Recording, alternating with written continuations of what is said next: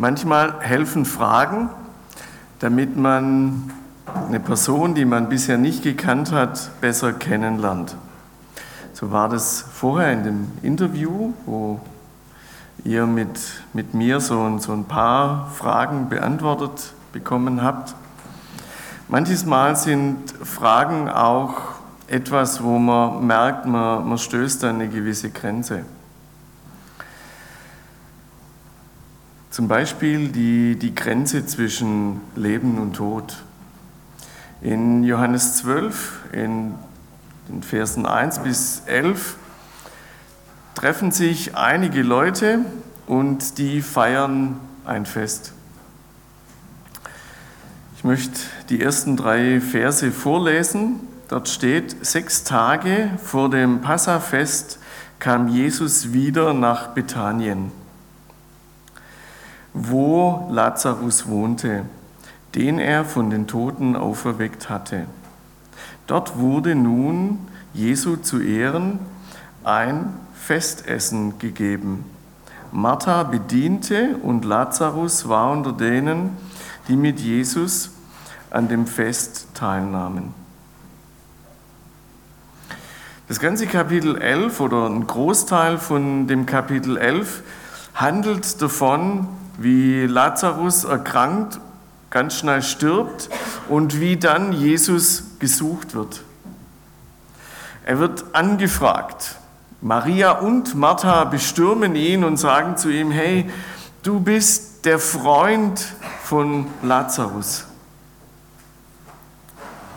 Jesus war also in einer besonderen Beziehung zu Lazarus und diese Beziehung möchte nun die beiden Schwestern Martha und Maria, Maria und Martha, dazu benutzen, ob es nicht eine Chance gäbe, dass Jesus Lazarus wieder aus dem Grab herausholen kann.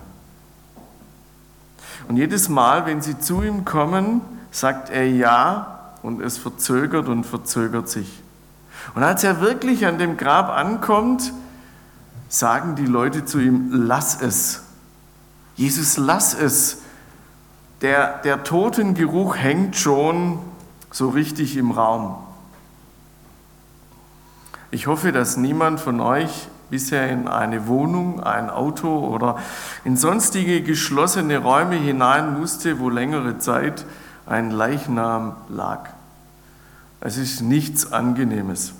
Zu meiner Jugendzeit, ich bin gebürtig aus der Nähe von Ulm, wurde im Raum Ulm ein Porsche verkauft und niemand wollte dieses Teil. Und es gibt eine makabere Antwort dafür, dort hat sich jemand in diesem Auto umgebracht und es, die Leiche lag ungefähr, ich kann es nicht genau sagen, aber sie lag mehrere Monate darin. Niemand wollte dieses Auto haben, wegen diesem penetranten Geruch. Und um diesen dreht es sich in Kapitel 11, wenn nun die Leute zu Jesus sagen, er stinkt schon, steht eigentlich im Urtext. Also er, er riecht richtig unangenehm. Ähm, wir Schwaben würden sagen, Jesus, da ist Hopfen und Malz verloren, da geht nichts mehr. Und dann kommt Jesus und sagt, rollt diesen Stein weg von diesem Grab. Und die haben sich wahrscheinlich innerlich an den Kopf gelangt und ein paar haben wahrscheinlich so gemacht, sie haben den Kopf getippt und gesagt, ja, was willst du da drin noch nachgucken? Die Fliegen kommen, die Maden entwickeln sich in diesem Körper, es ist nichts mehr zu wollen. Der Verwesungsprozess setzt ein. Und damals hatten sie keine tollen Möglichkeiten mit Kühlung, mit Kühlräumen, mit Kühlplatten, wie man das heute gut rauszögern kann. Und dann geht Jesus hinein. Er rührt keine besondere Salbe an. Er macht auch nicht irgendwelche indianischen Tänze. Entschuldigung, wenn ich das jetzt schon auf Indianer beziehe, aber er macht keine Tänze. Er macht gar nichts Besonderes, sondern seine Macht und seine Herrlichkeit ist es, wo den Leuten zeigt, Jesus ist der Herrscher über Tod und Leben. Jesus ist der Herrscher des Universums, ja. Jesus ist auch der Herrscher über diese Welt und er hat etwas in der Hand, wo wir nicht in der Hand haben, nämlich den Tod. Er kann dem Tod befehlen und dann muss der Tod weichen. Der Tod war ja ursprünglich von, von Gott, von Yahweh, nicht vorgesehen, sondern der Tod ist eingeführt worden von der Übertretung der ersten Menschen. Und damit der Tod nicht für die ersten beiden gilt, nämlich für Adam und Eva, also für den Mann und die Männin gilt, sondern damit es noch eine Chance gibt der Weiterentwicklung, hat Gott uns sozusagen die Geschlechtlichkeit gegeben aus dem Sündenfall heraus. Wir dürfen, wir sollen Familie gründen, wo es immer geht. Wir dürfen Kinder in diese Welt hineinsetzen, als Mann und als Frau, als Frau und als Mann. Und so auch gemeinsam Familie führen, tragen im Aufblick zum Herrn. So hat sich Gottes gewünscht. Der Tod ist die Bestrafung von der Übertretung von Eva und Adam, von Adam und Eva. Und doch steht das Leben über alledem und auch über dem, dass Gott eine Ausnahme machen kann, damit jemand nicht stirbt oder wenn er stirbt, wieder zurückkommen kann. Und es darf uns eines gleich am Anfang von diesem wichtigen Text zeigen, wenn Gott, wenn Jesus über dem Tod steht, dann steht er auch in unserem Leben über dem Tod. Auch da, wo wir vielleicht Mühe haben zu akzeptieren, dass ein lieber Mensch aus unserer Mitte gegangen ist. Da steht Gott drüber. Und er könnte, wenn er wollte. Nun ist es aber Gottes oberstes Ziel, mit uns Gemeinschaft zu haben. Und das drückt sich auch in diesem Text aus. Das oberste Ziel ist, Gemeinschaft mit uns zu leben. Und als Jesus quasi nach diesem einmaligen Schritt, also ich kenne aus der Bibel, helft mir, ich kenne drei Personen, die vom Tod wieder zurückgekommen sind. Nachdem also dieser außergewöhnliche Schritt hier eingetreten ist und Jesus wieder nach Bethanien kommt, wird ihm zu Ehren ein Festessen gemacht. Er, er hat Lazarus zurückgeholt und sie liegen da und sie essen und sie blicken voll Dankbarkeit darauf, dass Jesus der Herr über Leben und Tod ist. Das wird hier gefeiert. Und es darf uns als Gemeinde auch so ein Stück Siegeszeichen sein, wenn wir ein großes, wenn wir ein kleines, wenn wir ein Wunder mit Jesus erleben. Wann haben wir das zuletzt mit ihm gefeiert? Wir Schwaben sind dafür prädestiniert, ein Haus zu bauen, eine Familie zu gründen und wenn es uns gut geht, das nächste Haus zu bauen, das zu vermieten und dann, wenn daraus wieder Kapital entsteht, wieder ein Haus zu bauen. Das heißt, wir sind ein Leben lang dran, Häuser zu bauen, Kapital zu vermehren, in den Gottesdienst zu gehen, aber immer schön schaffen, schaffen, schaffen. Wann haben wir das letzte Mal als Gemeinde gefeiert? Nicht nur Mittag gegessen, gemeinsam, sondern gefeiert, weil es einen besonderen Anlass gab, dass jemand geheilt worden ist, dass jemand etwas Großes erlebt hat? Jesus macht es hier ganz bewusst. Er nimmt sich Zeit zum Feiern. Und ich möchte hier so ein bisschen in meine und vielleicht auch in eure Wunde greifen. Wäre es nicht mal wieder dran, ein Fest zu feiern? Nach allen Regeln der Kunst, mit gutem Essen, mit gutem Getränk und mit viel Zeit? Nur so nebenbei, eine Hochzeit ging damals sieben Tage. Wir Schwaben feiern auch Hochzeit, ja. Aber wir Schwaben überlegen uns ja, wie kriegen wir das möglichst günstig hin? Gell? Und als so richtig geborener Schwabe kenne ich mich da aus. Ich war schon auf genügend Hochzeiten. Und die beste, die ich erlebt habe, war die, da hat man die Trauung um 15 Uhr gemacht. Das heißt, man hat sich Mittagessen und Kaffee trinken gespart und dann einen Potluck gemacht. Also jeder hat was zum Essen mitgebracht. Also günstiger ging es gar nicht. Ja? Man hat sozusagen einen Nuller gemacht. Es war dann noch in der Gemeinde, die hat dann den Saal dazu noch gespendet. Also das war die günstigste Hochzeit, die ich jemals erlebt habe. Und abends um 10 wurden dann Israel-Bilder gezeigt und jeder ist eingeschlafen. Also nichts gegen das Land Israel, das ist richtig super. Aber wie schläfert man die Leute ein, dass sie möglichst wenig trinken? Genau. Ich empfehle eine Dia-Serie. Also wir wissen, wie wir sparen. Wir Schwaben sind da ganz gut drauf. So, und, und jetzt blicken wir in die Bibel hinein und die feiern das Zurückkommen von Lazarus. Die nehmen sich Zeit und sagen, und jetzt das Beste für Jesus, weil er das getan hat. Jetzt nochmal so richtig, wir wissen nicht, was morgen kommt, deswegen feiern wir heute. Und jeder gibt sein Bestes. Lazarus nimmt sich Zeit für seinen Freund. Martha stürzt sich an die Fritteuse und an alles, was man so in der Küche bedienen kann. Und was macht Maria? Maria nimmt ihr Erbe von den Eltern. Maria nimmt das, was sie von ihren Eltern bekommen hat. Es steht hier im Text, ich lese weiter. Maria brachte einen halben Liter echtes, kostbares Nartenöl salbte Jesus damit die Füße und trocknete sie mit ihren Haaren. Der Duft des Öls erfüllte das ganze Haus. Kochen war nicht so ihr Ding. Sie hat gern zugehört in der Predigt und sie war einfach dankbar.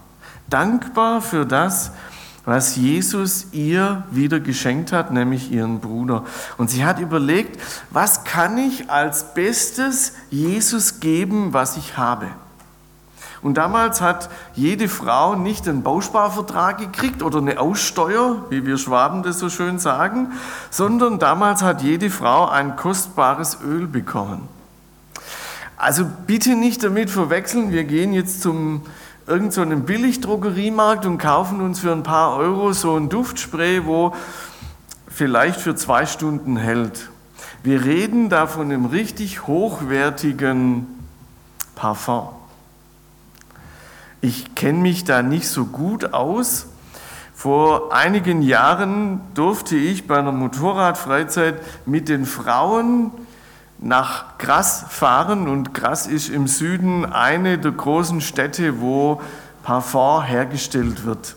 Und dort wird nicht der billige, sorry, vergebt mir, Fusel hergestellt, den wir dann hier so in den Billigdrogerien bekommen, sondern das Zeug ist richtig gut. Also eigentlich kein Zeug, sondern dieses, dieses Parfum ist richtig gut. Und ich habe eine Frau gefragt aus unserer Gruppe, was unterscheidet jetzt das Billigangebot von dem teuren? Und dann hat sie Folgendes gemacht, die war ein bisschen keck, hat es auf ihren Finger genommen und hat es mir hier an den Hals hingeschmiert. Und das hat geduftet und geduftet und geduftet und hat einfach nicht aufgehört. Und bei der Hitze dunstet es ja noch ein bisschen mehr aus. Also bin ich auf die Toilette gegangen und habe gewaschen und es ging nicht weg. Und dann bin ich abends in den Schlafsack und habe gebetet, Himmel hilf, dass das nicht auch noch an den Schlafsack geht und es ging an den Schlafsack. Es hat geschlagene drei Tage gehalten und ich habe jeden Tag geduscht. Ein gutes Parfum. Richtig gut. Und der Schlafsack hat monatelang noch nach diesem wunderbaren Duft gerochen. Also, es gibt Unterschiede und das war ein richtig gutes. Und wenn man das nun umsetzt, und das macht nun in der Folge Judas, empört über das, was hier lief, sagt Judas Ischariot, hätte man das Öl nicht für 300 Silberstücke oder Denare verkaufen können. Hätte man das nicht machen können. Und das verrät uns, wie teuer das war. Es war ein Jahreseinkommen. Nun gibt es unterschiedliche Jahreseinkommen. Gell? Es gibt das Jahreseinkommen von einer Verkäuferin und es gibt das Jahreseinkommen von jemand, der ein großes DAX-Unternehmen leitet. Jetzt gehen wir mal von dem Durchschnitt aus. Ein Durchschnittsverdiener in Deutschland verdient ungefähr so ganz grob im Jahr zwischen 30 und 60.000 Euro. Ein Jahreseinkommen. Dann kann man ungefähr sehen, was dieser halbe Liter wert war. Gehen wir eher mal von 40 bis 60.000 Euro aus. Ein Jahreseinkommen. Hat der Vater für diese teure Flasche ausgegeben, hat seiner Maria gegeben, seiner Tochter, und hat gesagt, das darfst du nur an deiner Hochzeit oder für etwas Besonderes nehmen. Und vielleicht verstehen wir jetzt, dass die Maria nicht einfach hier geflunkert hat, sondern sie hat die Aussteuer des Jahreseinkommens ihres Vaters genommen und hat damit aus Dankbarkeit Jesus gesagt. Das Beste für Jesus. Das Allerbeste für Jesus. Und jetzt kommt Judas um die Ecke und sagt, ja, hätten wir nicht die 300 Denare nehmen können und hätten die, also erstmal verkauft bekommen und dann diese 300 Denare unter den Leuten, unter den Ärmsten der Armen verteilen. Also er hat ein Herz für die Arme, der Judas. Und in Wirklichkeit beschreibt Johannes hier, er war ein Dieb, hat ab und zu in die Kasse gegriffen und hat eigentlich so ein Stück weit an sich gedacht. So wird er beschrieben. Und wenn ich mir nun diese kurze Beschreibung angucke, die Johannes, der ja mit Judas unterwegs war, wenn ich mir die nun genauer ansehe, dann bedeutet das ja, Jesus hatte einen Kassier, unter den zwölf engsten Mitarbeitern bei sich. Und dieser Kassier, der war untreu. Ich weiß nun nicht, wie lange bei euch in eurer Gemeinde ein Kassierer, der untreu wäre, dieses Amt begleiten könnte. Dazu zwei kurze Beispiele, die es wirklich, die also wirklich so passiert sind. Es gab zu meiner Kindheit, also als ich noch so klein war, gab es einen Johannes Dück und der kam zum Glauben im Gefängnis und hat nun evangelisiert. Und davor war er ein Dieb. Und er war so ein grandioser Dieb, dass man ihn ungefähr zehn Jahre seines Lebens nicht am Stück, sondern immer wieder jahresweise, halbjahresweise eingesperrt hat. Und irgendwann hat man herausgefunden, der arme Johannes kann nichts dafür, er ist Kleptomane. Also das sind die Jungs, die laufen rum, sehen irgendwas und stecken das ein und hinterher fällt ihnen auf, oh, hätte ich ja eigentlich nicht machen dürfen. Und nun sind die in der Gemeinde hergegangen und haben gesagt, ist super, dass du Evangelist bist, wir brauchen noch einen Kassierer bei uns. Es wäre ungefähr so, wie wenn ihr euch einen Husky anschafft und habt euren Garten frisch angelegt und lasst den Husky mal raus in den Garten. Huskies sind Butler die graben euch den Garten um. Also da ist hinterher nur noch so eine Mondlandschaft da. Vielleicht auch eine andere Landschaft, aber es sieht jedenfalls nimmer sehr gepflegt aus. Und genauso wäre es da auch. Und nun haben die Leute zu ihm gesagt, du machst trotzdem die Kasse. Und er hat sich immer und immer wieder dran vergriffen. Hat dann zu Hause gemerkt, oh ups, ich habe Geld, hat es zurückgebracht und sie haben ihm vergeben. Und jetzt gibt es einen Unterschied dazu. Judas hat es bewusst gemacht, ohne Kleptomanie zu haben und hat sich daran bereichert. Man vermutet, dass er es entweder irgendwelchen Freischälern zugekommen, zukommen hat lassen oder dass er es für sich selber benutzt hat. Ist nur eine Vermutung. Es gibt Menschen, die ruinieren mit so einem Verhalten riesigste Dinge. Meine Frau und ich, wir kennen jemand oder zwei Brüder, die gläubig sind und die einen großen Weinhandel haben. Der floriert ohne Ende. Und sie haben extra zu diesem Zweck einen gläubigen Kassierer in ihrer Firma eingestellt. Und er hat die Firma ruiniert, obwohl sie jedes Jahr Millionen eingenommen hat, plus gemacht hat. Warum? Weil der Kassierer eine Damenfußballmannschaft gesponsert hat mit diesem Geld. So war die Firma bankrott. Also, was lernen wir daraus? Es ist gut, dem Kassierer über die Schulter zu gucken. Es ist gut, dass es Menschen gibt, die einmal im Jahr Kassenprüfung machen.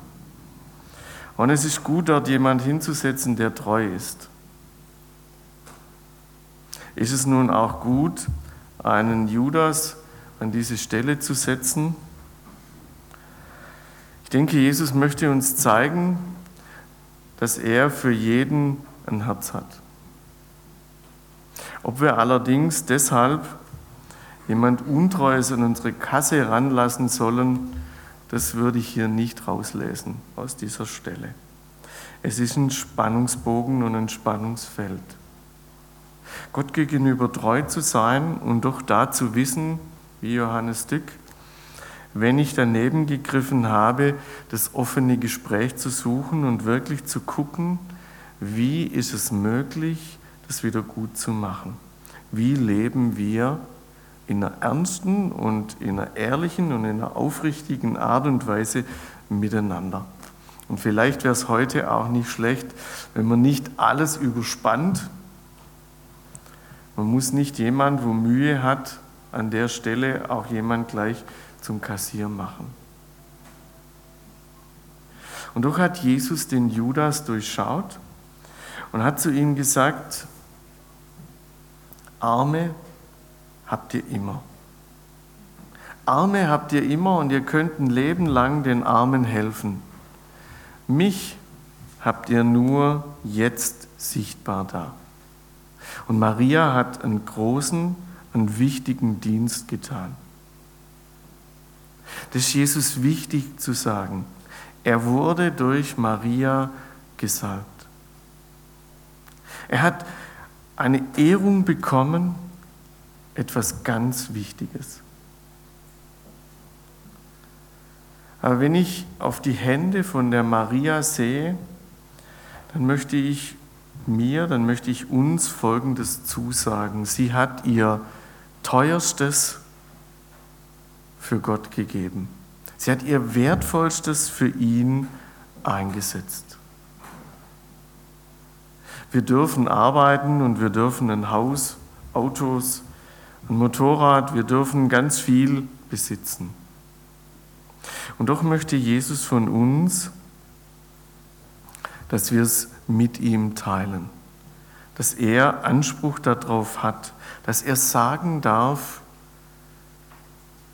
was Gutes damit geschehen kann. Als meine Frau und ich frisch verheiratet waren, waren wir mal unterwegs und wir sind nicht recht vorwärts gekommen. Wir waren auf einer Reise und wir sind auf dieser Reise ein paar Mal nicht da angekommen, wo unsere Unterkunft gewesen wäre und standen abends da. Das ist uns zweimal passiert. Wir haben zweimal liebe Leute gefunden in der Gemeinde, die uns untergebracht haben. Das ist uns damals wertvoll geworden. Jemand, der Hilfe braucht, jemand, der wirklich unterwegs ist und in Nöten ist, zu helfen. Maria hat Jesus das Wichtigste und das Teuerste gegeben und getan, was sie konnte. Und die Frage, die sich mir gestellt hat, war, was kann ich Jesus geben? Wo hat er mich mit Gaben gesegnet, ausgerüstet? Wo hat er Talente in mein Leben hineingelegt, die es nicht gilt zu vergraben, sondern dies gilt für ihn einzusetzen.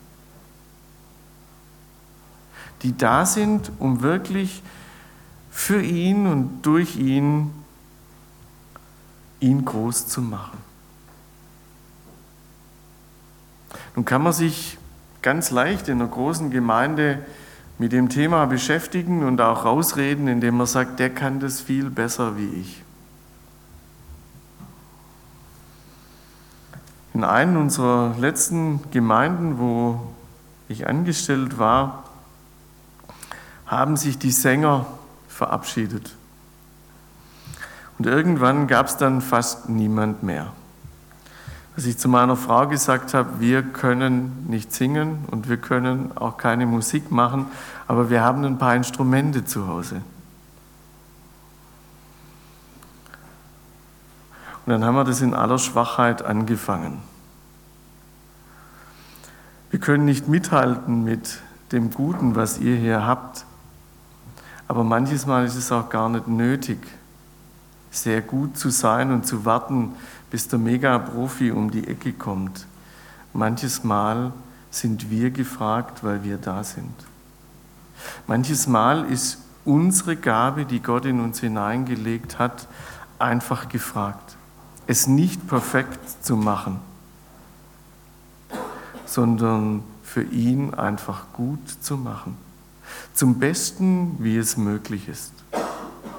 Maria hat ihr teuerstes für Jesus gegeben. Und damit fragt sie uns, was ist deins, was du besonders gut kannst? Wie möchtest du Jesus groß machen? Wo brennt dir schon lang unter den Nägeln im Herz oder auf der Zunge, dass du dich mehr für ihn einsetzen willst? Ein Beispiel, mit dem ich einfach hier mal einen Strichpunkt machen möchte, ist von einem Mann, der mir vor einigen Jahren begegnet ist. Und dieser Mann, der hat gut verdient, und so konnte er es sich leisten, gegen Ende zu sagen, ich muss nicht mehr 100% arbeiten, ich reduziere.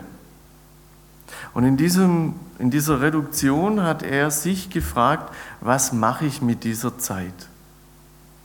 Und dann hat ihm Gott gezeigt, geh einfach mal in dieses Altersheim, wo du bisher immer vorbei gerast bist, um in die Firma zu kommen. Geh mal dorthin.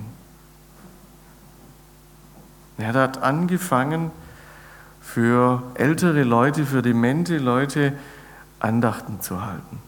Er hat angefangen mit ihnen, mit der Gitarre, die hatte er noch von früher, zu singen und Andacht zu halten. Es war sein Ding, wo er gesagt hat, diese 20 Prozent sind für die Leute. Vielleicht zeigt dir Jesus etwas ganz anderes, wie Maria diesem Mann oder deinem Nachbarn. Aber trau dich doch, ihn zu fragen. Amen.